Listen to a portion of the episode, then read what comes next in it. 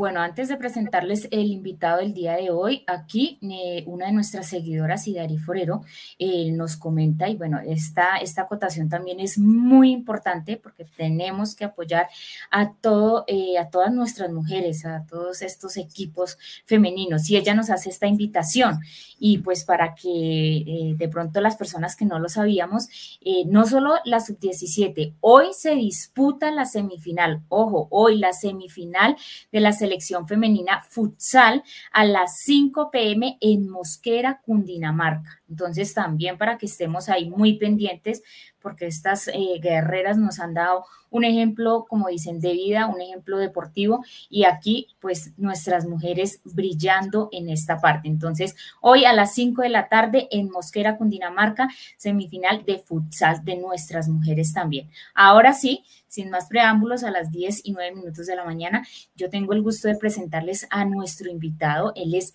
Carlos Guarnizo. ¿Quién es él? Él es coordinador del Centro de Solidaridad de la AFL CIO en Colombia. Entonces, para que pues le demos la bienvenida y sobre todo agradecerle. Esta es la Federación Estadounidense del Trabajo y el Congreso de Organizaciones Industriales, por, eh, bueno, siglas en inglés, AFL CIO, es la mayor central obrera, obrera perdón, de los Estados Unidos. Entonces, yo quiero eh, agradecerle a Carlos Guarnizo por eh, estar aquí con nosotros en el Solidario, por permitirnos estos o permitirnos esta charla, acompañarnos en este momento también junto con nuestros seguidores. Carlos Guarnizo, tenga usted muy buenos días y bienvenido a nuestro programa El Solidario.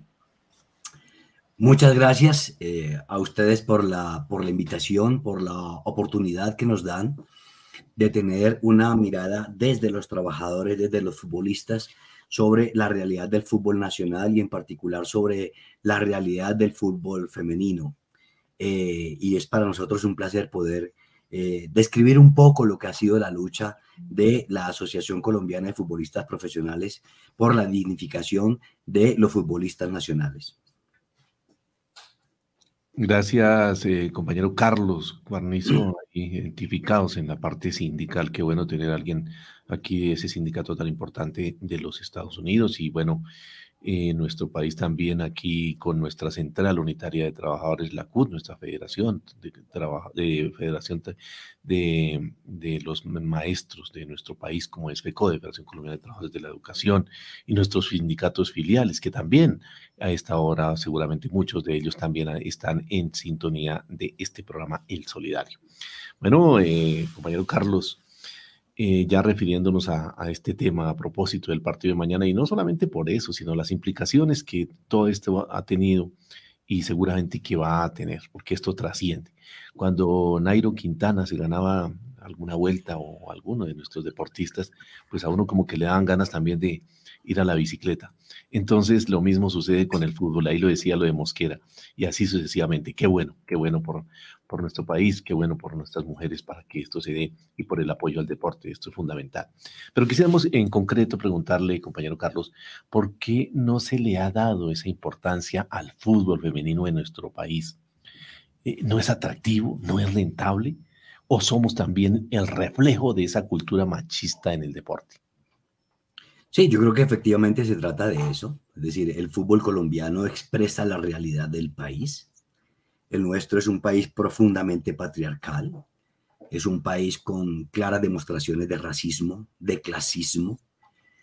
Eh, y por supuesto, eh, más allá del mismo patriarcado, incluso uno puede advertir una especie de misoginia y eso eh, se ve expresado en el fútbol colombiano. Eh, desde 1947 que inició el campeonato en Colombia, nunca se consideró eh, la necesidad de promover el fútbol femenino.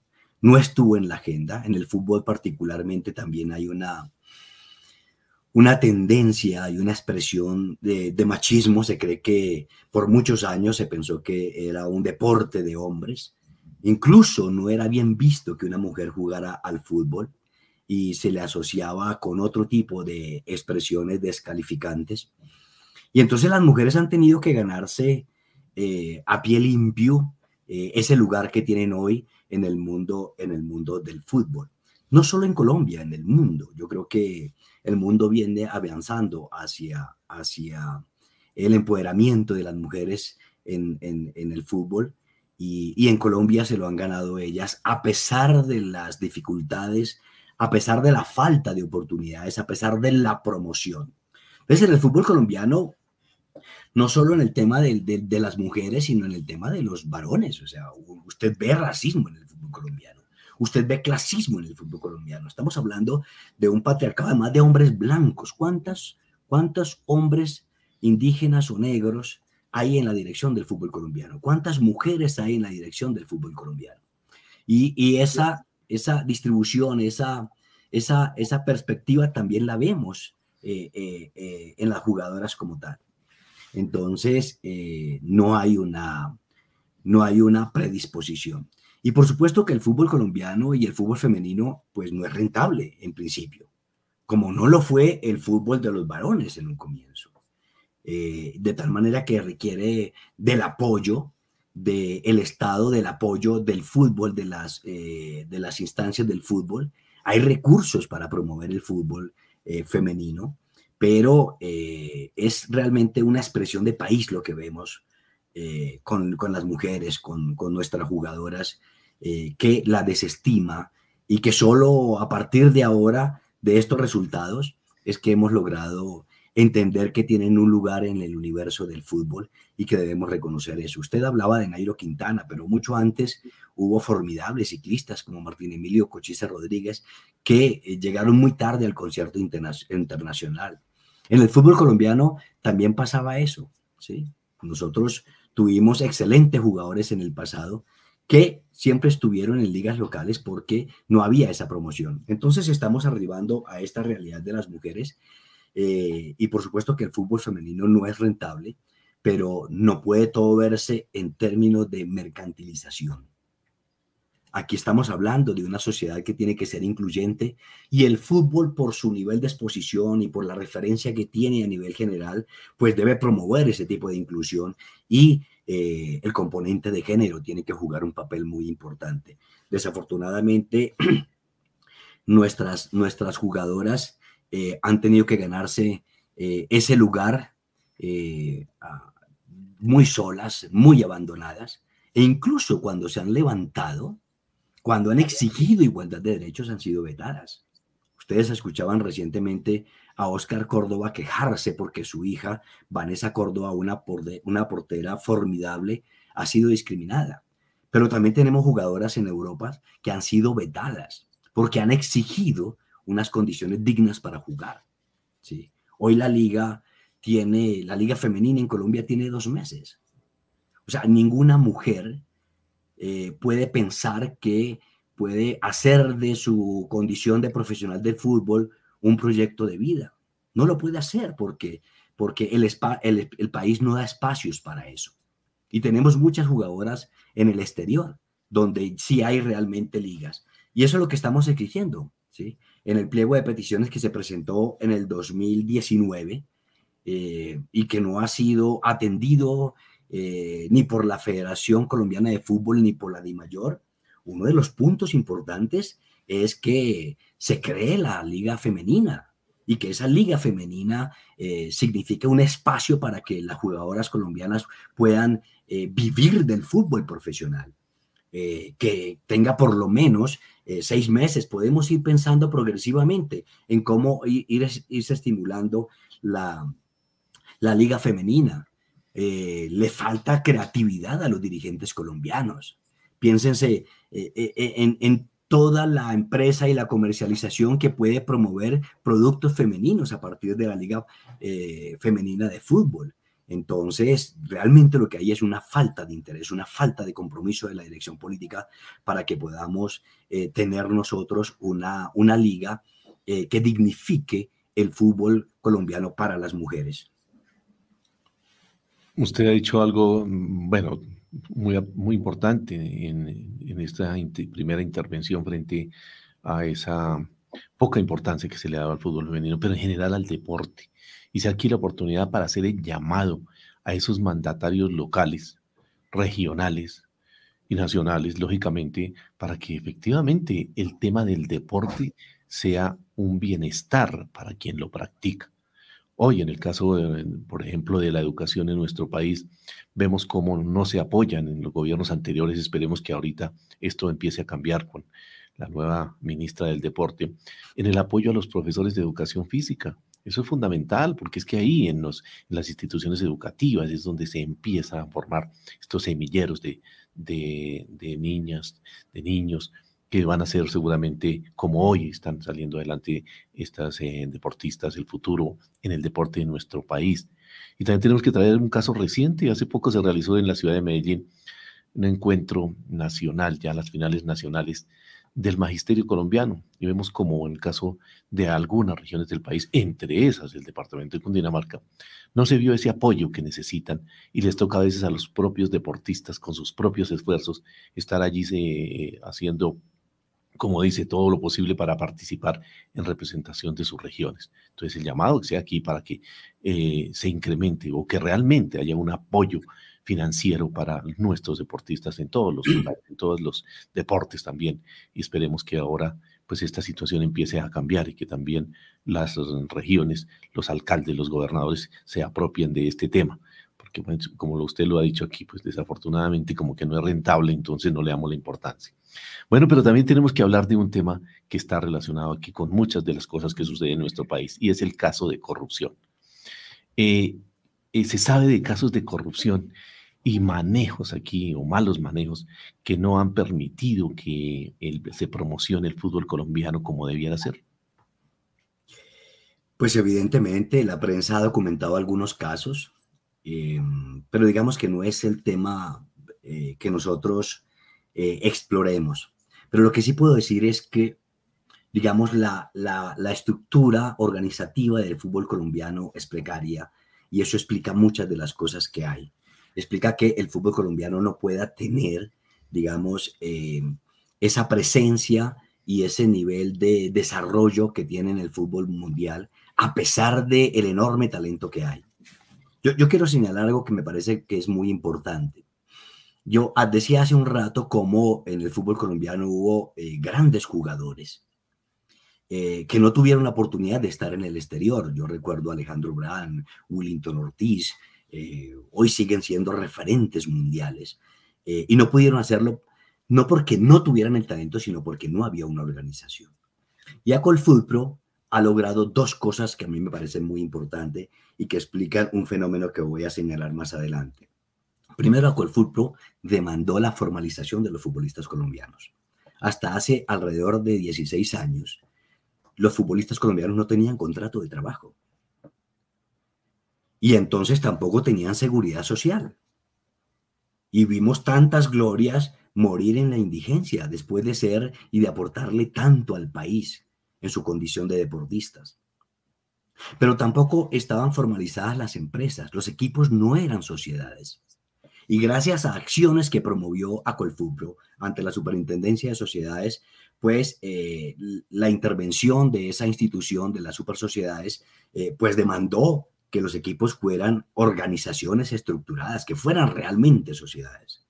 Y esas dos cosas, la formalización de los clubes de fútbol y la formalización laboral de los futbolistas, explica que hoy Colombia sea el cuarto país más exportador de futbolistas en el mundo. Entonces creo que aquí hay de la mano. Y esto es muy importante señalarlo porque de incluso desde la institucionalidad, y hablo incluso de este gobierno, ustedes probablemente pudieron escuchar a la ministra del Deporte, a la, a la, a la, ministra eh, Isabel Urrutia, hablar de que la Asociación Colombiana de Futbolistas era un club de amigos. Un club de amigos que tiene 1.117 afiliados que expresaron un pliego de peticiones. Entonces es desestimar el papel de los sindicatos. Y es desconocer, por ejemplo, en este caso, como lo acabo de señalar, el papel que ha jugado la asociación en la formalización del fútbol colombiano, en la mejor organización del fútbol colombiano, en la dignificación del deporte como tal.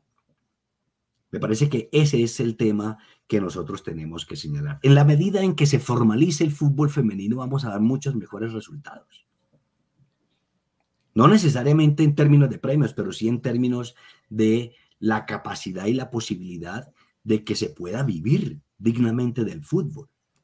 Nosotros tenemos generalmente la referencia de James Rodríguez, de Falcao, de Falcao García, pero la verdad es que ese es tal vez el 2% de los futbolistas colombianos. La mayoría de los futbolistas colombianos eh, pasan por muchas necesidades, por la precariedad laboral. Tienen que desplazarse en condiciones eh, muy difíciles para poder competir eh, en cada una de, las divisiones que hay en el fútbol colombiano. Y, entonces es la búsqueda de la asociación, que haya plenos derechos. Por ejemplo, en el pliego de peticiones estamos hablando de que no se pueden jugar tantos partidos. En el caso de los hombres, se peca por exceso. En el caso de las mujeres, se peca por defecto. Pero en el caso de los hombres, se peca, se peca por exceso. Colombia tiene la liga donde más partidos de fútbol se juegan en el mundo, más que en Europa. Y tenemos también la liga femenina donde menos se juega en el mundo, que son dos meses. Entonces, yo creo que, por supuesto que podemos hablar de temas de corrupción, pero creo que el gran problema es el de la forma organizativa que tiene el fútbol colombiano, el de la falta de vigilancia. Miren ustedes que el Ministerio del Deporte no ha revisado los estatutos de la federación y no ha revisado unos estatutos que violan derechos fundamentales.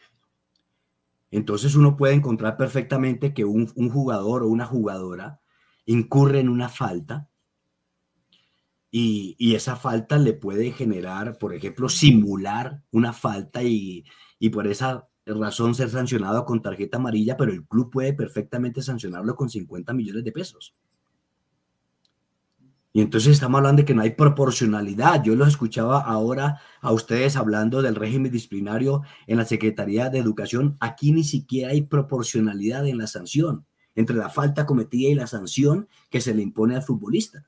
Entonces, un futbolista que gana 5 millones de pesos, pero le impone una multa de 50 millones, pues ya está eh, absolutamente quebrado y queda hipotecado para el club. Eh, pero además son sancionados si van a la justicia ordinaria. Y las autoridades siguen tolerando eso de manera impune. Entonces estamos hablando de unas reglas de juego que comprometen seriamente derechos fundamentales de los futbolistas y que por esa razón es que la asociación está dando esa lucha. ¿sí? Solo hasta el 2017, cuando la FIFA impuso la necesidad de que se promoviera el fútbol femenino, en Colombia se empezó a hablar de eso. Pero como aquí no se atiende de manera eh, plena las obligaciones ni del Código Sustantivo del Trabajo, ni de la legislación nacional, ni de la misma FIFA, pues entonces tenemos ligas de dos meses. Bueno, usted ha nombrado una entidad que es Acol Pro. Eh, para nuestros seguidores en las redes sociales. Entonces, esta es una organización que representa a los futbolistas profesionales de nuestro país, tanto hombres como mujeres, para que, como bien lo dice aquí Carlos, pues se les garanticen sus derechos constitucionales y se propicie ese mejoramiento de las condiciones de vida a través de la capacitación, de la formación integral, bajo los principios de la solidaridad, la justicia, la equidad que lógicamente deben contribuir a la transformación social de nuestro país. Entonces, válidos todos estos aportes, estos puntos de vista de Carlos Guarnizo, quien nos acompaña en el día de hoy, y pues también el tema de los pliegos de peticiones que deben atender los mandatarios en donde se tienen en cuenta todas estas necesidades que hay en nuestros eh, deportistas, que son también, pues digamos, de cierta manera, trabajadores de nuestro país en esta rama. Pero sí que aquí también hablamos de, mujeres y aquí hay una mujer que también quiere preguntar. Paulita tiene más inquietudes también para nuestro invitado en el día de hoy. Así es, Miguelito. Bueno, aquí escuchando muy atenta a Carlos en todo lo que nos está aportando acerca de este tema. Y bueno, él decía también algo, y bueno, para los colombianos pareciese que hace dos meses surgió la, la selección femenina de fútbol, ¿no? O sea, hasta hace dos meses fue, o ha sido, a partir de hace dos meses ha sido el boom pero sabemos que eso no es así. Yo quisiera, Carlos, que pronto habláramos un poquito como de esa cronología o línea del tiempo y que recordáramos eh, parte de la historia del fútbol femenino en nuestro país, a partir de cuándo surgió y cómo ha tomado esa línea descendiente, eh, ascendiente, perdón, en, en, nuestro país, la historia, porque no, esto no surgió hace dos meses, ni porque esto tiene una trayectoria y ha tenido una historia. Entonces yo quisiera, Carlos, que habláramos un poquito de esa cronología y, pues conociéramos. Sí, lo, primero que hay que señalar es que mm, las primeras manifestaciones de organización de fútbol femenino se dieron en algunas ligas de manera muy aislada y por iniciativa de, de, de personalidades locales eh, que promocionaron el fútbol y que empezaron, digamos, por, por, noticias internacionales a ver lo que ocurría en otras latitudes. El fútbol femenino en Europa hace mucho rato que se viene desarrollando. En Estados Unidos tiene una organización espectacular, en países como Suecia. Eh, y si ustedes hubieran tenido la oportunidad de escuchar a la, a la entrenadora de Brasil, que es una sueca, que fue jugadora de fútbol y habla de los problemas de género que hay al interior del fútbol eh, a nivel mundial, eh, pues en Colombia se expresan de manera mucho más dramática. Entonces fueron las ligas las que empezaron a promocionar esto. Pero ya a nivel internacional, y eso es lo que explica un poco la, la, creación de ese campeonato eh, precario del fútbol femenino, en el año 2017 la FIFA ordena la, la promoción de las ligas femeninas en cada uno de los países afiliados. Y es un deber de los 36 clubes. Nosotros tenemos 36 clubes, ¿sí? Eh, en cada una de las divisiones, en, tanto en la A como, como en la B. Y, les ordena esto, eh, la necesidad de, de promover las ligas femeninas. Y viendo esa situación de precariedad fue que incluimos todo un componente de género en el pliego de peticiones del 2019. Es que mire que ya llevamos tres años eh, de, exigirle a las autoridades del fútbol colombiano y ellos se han negado a negociar, tanto la federación como la DIMAYOR. Y se han negado a negociar con base en esa apreciación eh, inapropiada de la ministra del Deporte, de no reconocer una organización. Si hoy tenemos eh, cierto nivel de empoderamiento de la educación pública, indudablemente tenemos que señalar a FECODE si nosotros vemos un estatuto judicial, indudablemente tenemos que hablar de accional judicial. O sea, es que la dignificación de la justicia y el empoderamiento de la educación pública en Colombia está necesariamente ligada a la lucha que han dado los trabajadores. Y la dignificación del fútbol colombiano está necesariamente ligada a Colfutro. Y no reconocer eso, no solo en términos de derechos, sino en términos de democracia, pues es un, es un despropósito. Y entonces Colombia empieza a aplicar de manera formal, eh, pero precaria, el tema de la liga a partir del 2017. Y miren ustedes que a pesar de todas esas dificultades, hemos tenido campeones de Copa Libertadores. Hoy se está jugando lo de futsal, pero también, también las, las, los equipos femeninos de los clubes colombianos están jugando en el exterior, con mucha mejor representación incluso que el fútbol masculino. Sí. Y pues mañana, por primera vez, vamos a disputar en materia de fútbol un mundial de fútbol. Por primera vez, así como por primera vez en la historia republicana de Colombia, nosotros tenemos la posibilidad de un gobierno democrático, de un gobierno alternativo. Por primera vez en la historia del país, eh, Colombia puede asistir a una final, una final del fútbol. Y son unas muchachas abandonadas, con trabajo precario, que son la expresión también de todo un país de trabajadores anónimos, ¿sí? que son los que soportan este país.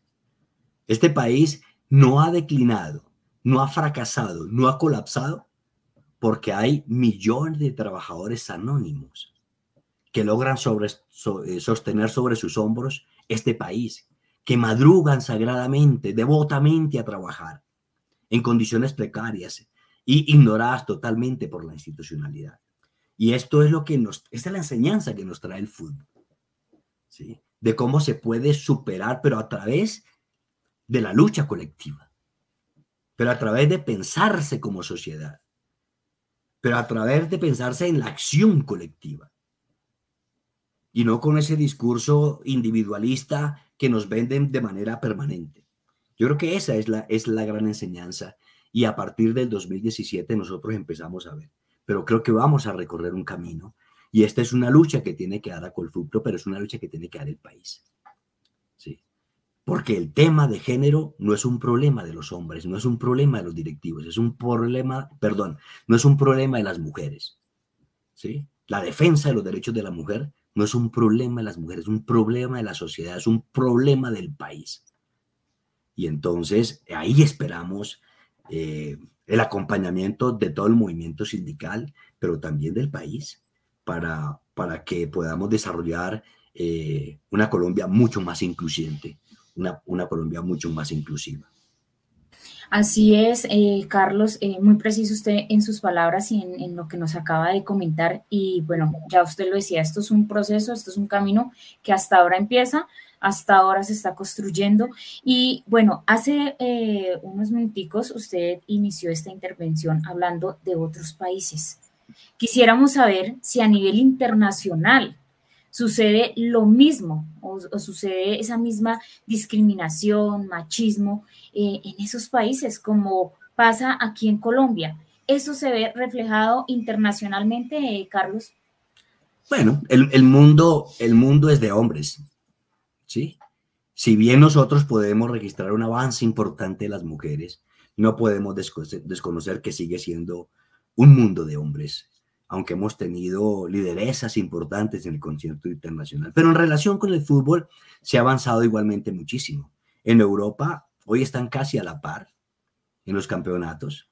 En Estados Unidos eh, también hay una liga muy poderosa, pero también con, con unas voces y unas posturas determinantes. Ustedes vieron, por ejemplo, cuando Estados Unidos quedó campeón mundial eh, de mayores, eh, la capitana y el equipo femenino se negó a ir a la Casa Blanca cuando Donald Trump hizo una invitación. Eh, entonces estamos hablando de que eh, el avance que ha tenido va necesariamente aparejado de una formación política, de un conocimiento de derechos de las futbolistas en el concierto mundial. Y eso es lo que queremos nosotros para nuestras futbolistas que tengan conciencia de que tienen derechos, que sean capaces de identificar cuándo están frente a una violación de derechos y que luego puedan hacer exigibles esos derechos. Y para eso necesitamos el acompañamiento del país. Entonces, sí, ciertamente en, Europa y en Estados Unidos, en los países desarrollados, eh, el fútbol femenino ya tiene un lugar eh, de, mucha, de mucha importancia. No sería mentir decir que está a la par, del fútbol masculino, pero obviamente cada día avanza, cada día mejora eh, las condiciones de, las futbolistas a nivel mundial y cada día eh, la sociedad misma, porque más allá de eso es que la sociedad misma entienda que el fútbol femenino es algo muy importante. O sea, usted escucha de manera muy regular a decir, hombres, es que no, no me gusta el fútbol femenino. Sí. Ah, ah, pero le gusta el fútbol. Sí, sí, pero no me gusta el fútbol femenino. Entonces, es, o sea, usted lo que tiene es un desprecio por las mujeres. Sí. Eh, y, y, y, necesitamos no solo eh, las direcciones, sino un país, una sociedad que entienda que las mujeres tienen que estar perfectamente en igualdad de condiciones con los hombres. Y que tenemos que tener en nuestro imaginario que allí también hay virtudes. ¿sí? Y dejar esa apología eh, fálica de que únicamente funcionan las cosas en términos viriles. Así es, compañero Carlos. Eh, bueno, sí, el, eh, como dicen, el golpe y la discriminación contra las mujeres no solo pues se ha visto reflejado ahorita acerca del fútbol, ¿no? También se ve reflejado en muchísimas disciplinas o, o en, algunas o en, otras acciones que puedan ejercer las mujeres, porque pues llamémoslo así como para un ejemplo, si va una mujer por la calle o va manejando y de pronto hace algo que no corresponde, el primer comentario de un hombre es, fijo, así lo dicen, fijo, va manejando una vieja, fijo, allá va una vieja. Entonces, e, eso ha Sin saber si es una mujer. Exacto, sin saber, sin haber de pronto visualizado si es una mujer o no, simplemente por el acto de la equivocación o de pronto de algún comportamiento, de alguna acción eh, de pronto no de agrado de, de, los hombres, entonces ya juzgan y es una mujer, sin haber visto.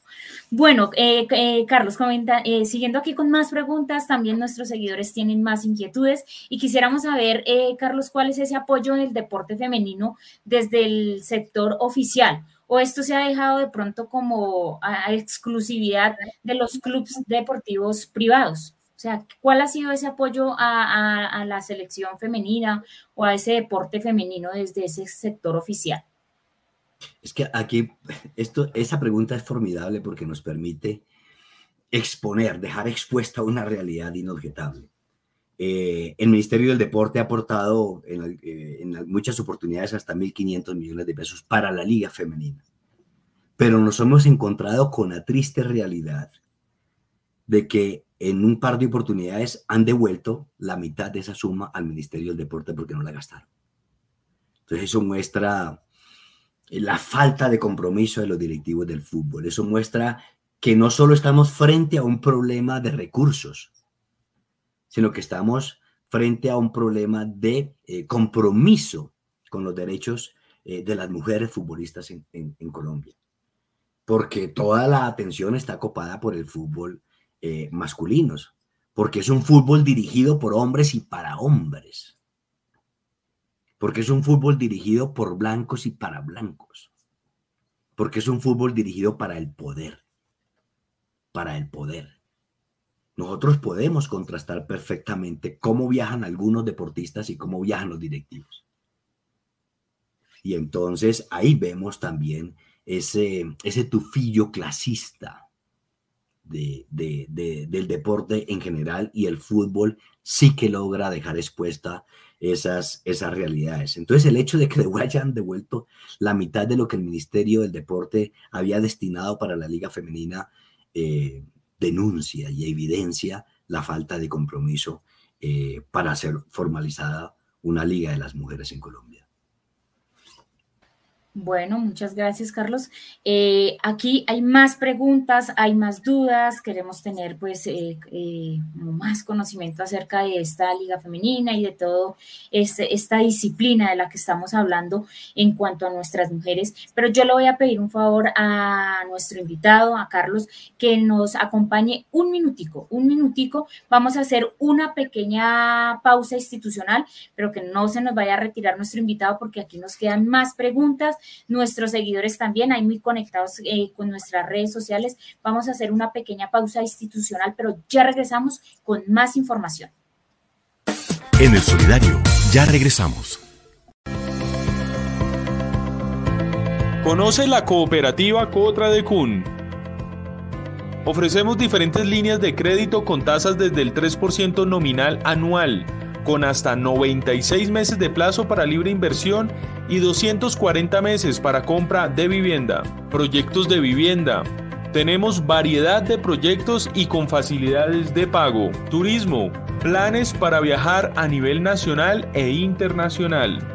Club deportivo Ofrecemos actividades deportivas y recreativas para niños, jóvenes y adultos. Seguro Exequial. Ofrecemos diferentes planes de protección exequial para el asociado, grupo familiar, mascotas y adicionales. En el Solidario, ya regresamos. Ya regresó. El Solidario volvió.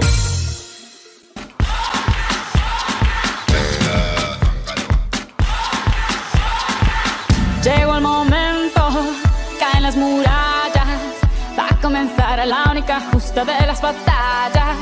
No duele el golpe, no existe el miedo. Quítate el polvo, ponte de pie y vuelves al ruedo.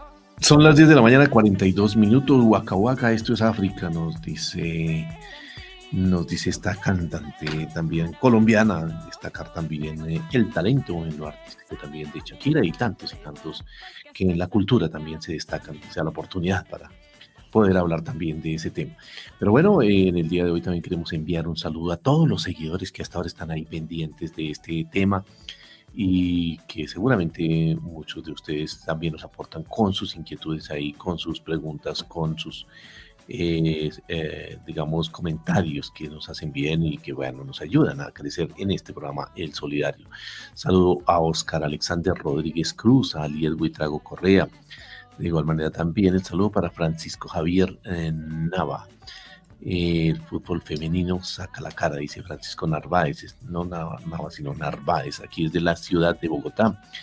Eh, Wilmar Sánchez también está ahí, de igual manera Aldemar Molina, desde Funza, Rincón de Flores, dice por ahí, Funza, Cundinamarca, Bello Municipio. Alba Aurora Castro Moreno también nos hace sus comentarios. Gladys Castro siguiendo la intervención. Paola Marcela López. La consolidación de un organismo, este comentario de Paola Marcela López, la consolidación de un organismo para regular el fútbol femenino permitirá lograr una equidad de género en esta disciplina y además para incentivarlo en otros. Bueno, importante comentario, gracias Paola. Edison Betacur, Joana Rayo, Jairo Gaitán, Jairo Gaitán ahí pendiente desde su Tatausa con Dinamarca. Todos los sábados lo vemos ahí pendiente y está conectadito. Luz Amparo González, verano también, gracias por sus comentarios y también está pendiente ahí Eduardo González de mm, Verano, Clemente Garay y Dari Forero. También en comentario aquí, lo bueno es que las mujeres están demostrando que pueden llegar más lejos que los hombres y eso a veces no lo toleran. O si no, veamos los comentarios desagradables del señor Jesús. De acuerdo, de acuerdo. Bueno, la mujer no es más que el hombre, pero tampoco menos. Vamos ahí a hombro a hombro, de la mano y adelante, hombres y mujeres, para sacar tantas y tantas situaciones de nuestro país, entre esos el deporte. Bueno, también tenemos un comentario aquí o una información importante para todos nuestros seguidores, para quienes hoy, por ejemplo, se enteraron de que existe un sindicato en nuestro país de los futbolistas que es Pro, el sindicato de futbolistas de Colombia. Y nos envía un mensaje el director ejecutivo de esta entidad, que es Carlos González Puche. Carlos el Puche González, como lo conocíamos en nuestros tiempos, por allá en los años 80, que jugaba con el glorioso equipo de Millonarios. No pudo estar hoy con nosotros Carlos González, eh, está en, en Uruguay en una asamblea general de FIPRO, el Sindicato Mundial de Futbolistas. Y, y bueno, ahí nos envía este saludo desde esta entidad, Carlos González Puche, para que también tengamos presente todos estos nombres de nuestros eh, deportistas y el que fue o que es. Eh, tiene licenciatura en Derecho, utilizó sus conocimientos ahí en derecho para defender, lógicamente, también los derechos de los deportistas, y en este caso de los futbolistas. Saludo especial a él. Bueno, y continuando con nuestro invitado en el día de hoy, tenemos más preguntas también aquí para nuestro invitado Carlos Guarnizo, quien en el día de hoy amablemente aceptó nuestra invitación para tocar este tema. Y quisiéramos preguntarle a Carlos eh, lo siguiente. ¿Considera que hay pocas oportunidades para las ligas menores y su proyección en el fútbol colombiano? Sí, indudablemente hay un incumplimiento de las obligaciones que deben tener la DIMAYOR y la Federación Colombiana de Fútbol de tener ligas eh, infantiles, ligas menores. En todos los países eh, hay semilleros. Uno escucha que llegaron delegados del Real Madrid eh, o del Barcelona, que son una especie de cazatalentos a mirar niños para ver cómo los pueden promocionar. Pero, pero Colombia no tiene ese tipo de semilleros. Los países, ve, los, los clubes ven como un costo adicional e innecesario eh, la creación de semilleros. Y en el caso del fútbol femenino sí que es que no tenemos ningún semillero de futbolistas. los talentos que, que, vemos luego en televisión y todas estas niñas aparecieron porque brotan de manera silvestre en, en, en nuestro acontecer nacional pero, pero se pierde mucho talento, mucha capacidad eh, por cuenta de que no hay una organización eh, y no porque esté, no esté consagrada en los estatutos como una obligación de los clubes, sino porque los clubes incumplen ese deber de tener semilleros de las ligas eh, juveniles e infantiles y de promoverlas para, para tener realmente una, un recambio generacional permanente. Nosotros vimos incluso en algún momento como eh, España o Francia tenía, Alemania tenía tres equipos de primera y cualquiera podía jugar eh, representando dignamente a Alemania porque tienen eh, una estructura organizativa que viene desde los niños y, y, que promociona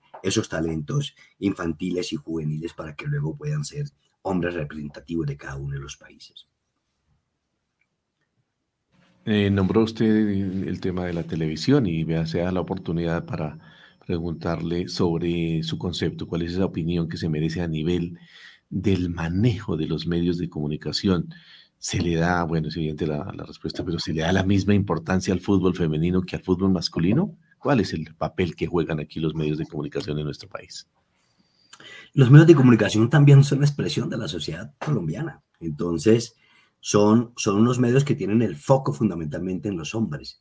Entonces, mire usted que el contrato eh, de Win, firmado en el 2012, no contempló el fútbol femenino, ¿sí? Y a veces pasan partidos femeninos por YouTube, pero sin, sin sonido. Entonces, eh, el fenómeno de discriminación de género es absolutamente transversal y, se da en todas las instancias. Porque es el reflejo de la sociedad, o sea, si no vamos eh, nosotros adoptando como sociedad la, la, necesidad y la urgencia de la igualdad de género, difícilmente vamos a poder lograr esto. Y la televisión es clara expresión de eso. ¿sí? Por eso lo que estas niñas están haciendo, eh, más allá de un título, lo que están permitiendo es que eh, el país empiece a sensibilizarse alrededor de los derechos de las mujeres y empiece a reconocer el papel y el protagonismo de las mujeres en la sociedad.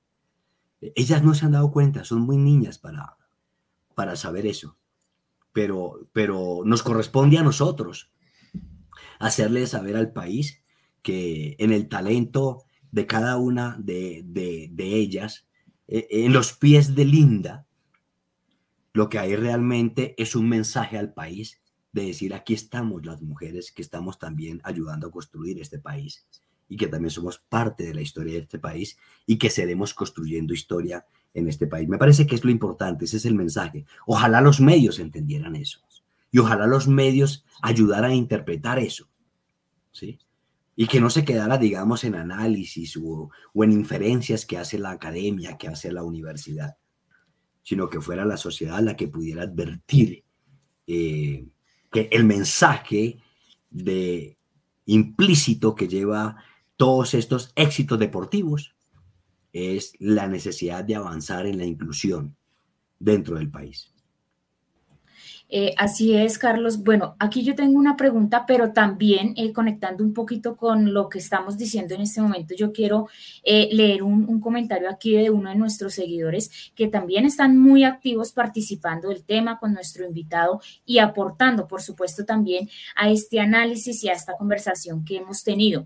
Omar Aventaño nos dice, los medios de comunicación también se encargan de discriminar el fútbol femenino Solo hasta cuando vieron que les iba bien a la selección colombiana, comenzaron a transmitir por televisión. Entonces, esta es eh, una de las opiniones de nuestros seguidores y conectado a todo este tema, hablando aquí de los medios de comunicación, yo quiero preguntarle, Carlos, ¿será que de pronto el show, los, el espectáculo, los escándalos, no es el mismo eh, de, la selección femenina y por ende pues no tiene importancia como en algunas ocasiones en el, lo que pasa con el fútbol masculino?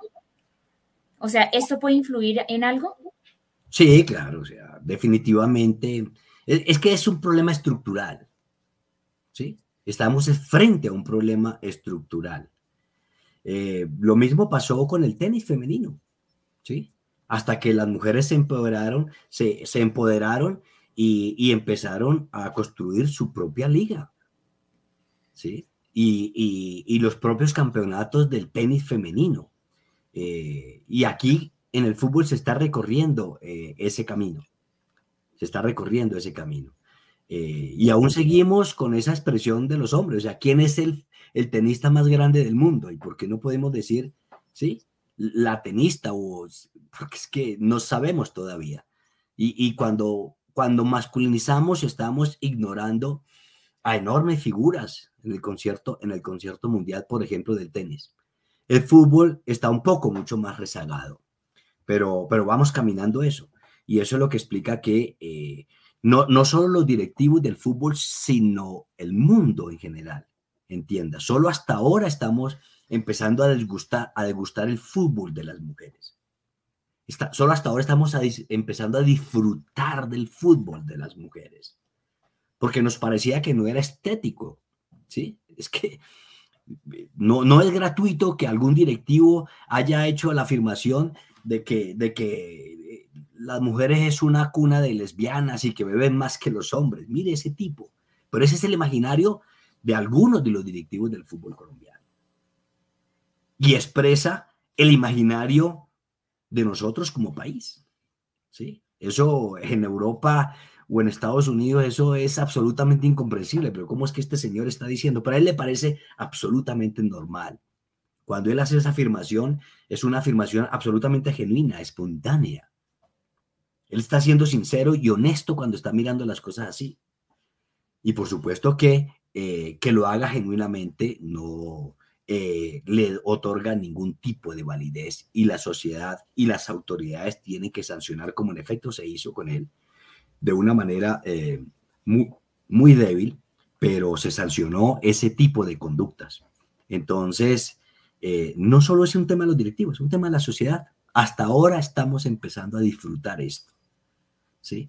Y por fortuna, en el caso colombiano, eh, las mujeres nos están, nos están otorgando más satisfacciones que los hombres. Y también queremos que, los, que ocurra con los hombres, porque la asociación representa a hombres y mujeres. Pero me parece que para el país es mucho más saludable que lo hagan las mujeres porque nos hacen ver que están ahí, que juegan un papel. Miren ustedes que la pandemia sí que nos enseñó a nosotros quiénes son los imprescindibles y cómo eh, las personas que están en lo que consideramos la economía del cuidado fueron las que jugaron un papel, eran las que estaban expuestas. Casi que las demás profesiones quedaron eh, al margen, pero los profesores tenían que estar ahí, los profesionales de la salud tenían que estar ahí, y las mujeres, que son la mayoría que eh, intervienen, actúan dentro de la economía del cuidado, que incluso significa el 20% del Producto Interno Bruto, pero que no es considerado dentro del PIB, eh, fueron las imprescindibles. Yo creo que ese es realmente el, gran legado que nos deja todas las satisfacciones que están aportando eh, las niñas y las mujeres el, en el fútbol colombiano. Es un llamado a la inclusión, un llamado al papel preponderante que la mujer tiene en la sociedad en general. Así es, Carlos, y un llamado al apoyo. También apoyar a nuestra selección femenina y a- sobre todo a nuestras mujeres. Bueno, eh, usted tocó un tema también importante aquí, Carlos, y es la parte económica. Eh, hablemos un poquito en cuanto a la remuneración salarial entre hombres y mujeres en las ligas menores y profesionales. ¿Cómo es, ese panorama y qué piden desde la Asociación eh, de Futbolistas? Pedimos derechos, que no hay. O sea, es que no hay derechos, y menos para las mujeres. ¿sí? Eh, es decir, eh, eh, el mundo y Colombia de manera dramática muestran unas brechas salariales entre hombres y mujeres. Cuando arribamos al fútbol, eso sí que es más dramático. ¿sí? Es que es penoso lo que ocurre. Es penoso lo que ocurre. Eh, no solo en términos salariales, sino en términos de, atención, en que, en que ellas, la, en, la, en, los términos en que ellas laboran. ¿sí? Entonces, eh, la brecha salarial se expresa de manera mucho más dramática y yo diría que vergonzosa en el caso de, del fútbol femenino eh, en Colombia. Lo que estamos pidiendo es la equidad de género. ¿sí? Lo que estamos pidiendo es que se cumpla la cláusula del Estado Social de Derecho, o sea, que el fútbol sea capaz de brindarle, de ofrecerle igualdad de oportunidades a hombres y mujeres para que puedan desarrollarse y vivir dignamente como profesionales del fútbol. Importantes estas apreciaciones en el día de hoy. Esperamos que este programa pues, haya sido de su agrado pues, con nuestro invitado en el día de hoy. Y pues los estamos invitando para que mañana apoyemos a nuestras jugadoras, ahí a Jessica Muñoz, a Linda Caicedo, a Daniela Montoya, a Catalina Pérez, a Mayra Ramírez. Bueno, quisiéramos nombrar todo a María Usme, eh, que están allí representando a nuestro país, como los están denominando hoy, las chicas superpoderosas, las cafeteras, la tricolor. Mañana, 9 y 30 de la mañana, 9 y 30, esté pendiente ahí para que podamos apoyar allí a nuestras jugadoras. Y bueno, independientemente del resultado, ahí estaremos frente a este gran país también que es España. Bueno, y ya para ir terminando con nuestro invitado en el día de hoy, las preguntas, eh, quisiéramos eh, que usted nos diera su punto de vista. ¿Cómo ve el futuro de, del fútbol en Colombia y esa proyección internacional? ¿Cuál es ese punto de vista que usted tiene eh, referente al tema del día de hoy? Va a depender de, el futuro del fútbol colombiano va a depender del compromiso que tenga la dirigencia colombiana. Yo creo que la negociación colectiva con Acolfutpro es un deber ético, no es solo un deber legal, sino es un deber ético de la dirección colombiana del fútbol porque es solo a través de un acuerdo, es solo con la participación de quienes son eh, la materia prima del espectáculo. Nadie va a ver a un directivo del fútbol a los estadios. Nadie prende el televisor para ver a un directivo del fútbol. Entonces, si no se escucha a, a la piel que le da vida al fútbol, pues difícilmente vamos a avanzar cada hombre y cada mujer del fútbol colombiano tiene algo que decir, algo que exigir, algo que aportar. Y si la dirigencia del fútbol colombiano tiene la grandeza humana para entender eso y sentarnos a negociar y a discutir el pliego de peticiones, no puede ser que en el fútbol colombiano no podamos tener negociación colectiva. Si ustedes se acuerdan, la época del Dorado y ese glorioso millonario de que hablaba el compañero hace un rato, cuando vino toda esa playa de, eh, y estrellas del fútbol argentino y que millonario jugara Di Stefano, Padernera, Cosi, eso fue el resultado de una huelga en Argentina. Entonces, hace 70 años en Argentina había huelgas de futbolistas, había peticiones de los futbolistas y en Colombia estamos todavía en una situación premoderna. Entonces, el desarrollo del fútbol colombiano va a depender de que la dirigencia eh, tenga la grandeza humana y la responsabilidad y, el profesionalismo de sentarse a discutir con los jugadores sus condiciones de empleo, de mejorar la formalización de los clubes y de mejorar la formalización laboral de cada uno de los profesionales del fútbol colombiano. Y esas son las peticiones que tenemos y que le está adeudando. En este momento eh, estamos exigiendo eso, la negociación. Esperamos que este gobierno, que necesariamente tendrá que alinearse con los derechos y no con los privilegios, empiece a demandar de las autoridades del fútbol colombiano el cumplimiento, el deber legal de sentarse a negociar el derecho fundamental de las condiciones de empleo de los futbolistas profesionales. De eso va a depender el desarrollo del fútbol colombiano. Importante este comentario final que nos acaba de hacer nuestro invitado en el día de hoy. Ese mensaje para los de la FIFA menos burocracia, más atención a los derechos y atender estos pliegos de peticiones también que se hacen desde nuestros sindicatos y desde los deportistas de nuestro país. De verdad que ha sido muy grato contar con la presencia en el día de hoy. Pero bueno, Paulita que presentó a nuestro invitado en el día de hoy también, pues nos va a hacer ese cierre del programa del día de hoy, agradeciéndole de corazón, eh, compañero Carlos, por todo lo que nos ha aportado hoy en este tema tan importante y que pues ojalá no quede solamente en este programa, sino que trascienda y que realmente apoyemos día a día a las mujeres, apoyemos el deporte también en nuestro país y que sean sus derechos también los que prevalezcan de una manera digna, como debe ser todos los trabajadores de nuestro país. Bueno, a nuestro invitado, muchísimas gracias por habernos acompañado, muchísimas gracias por esta socialización, por esta charla, por este análisis. Pero antes de irnos, eh, compañero Carlos, en 30 segundos quiero que nos conteste esa pregunta que nosotros le planteamos a nuestros seguidores en las redes sociales y es la siguiente. ¿Considera usted que se debe institucionalizar la Liga de Fútbol en Colombia? ¿Sí o no y por qué? Es un deber legal y ético institucionalizar la el fútbol femenino en Colombia. Y ojalá que mañana no solo seamos campeones mundiales del fútbol juvenil, sino que Colombia pueda ser un campeón mundial de derechos laborales.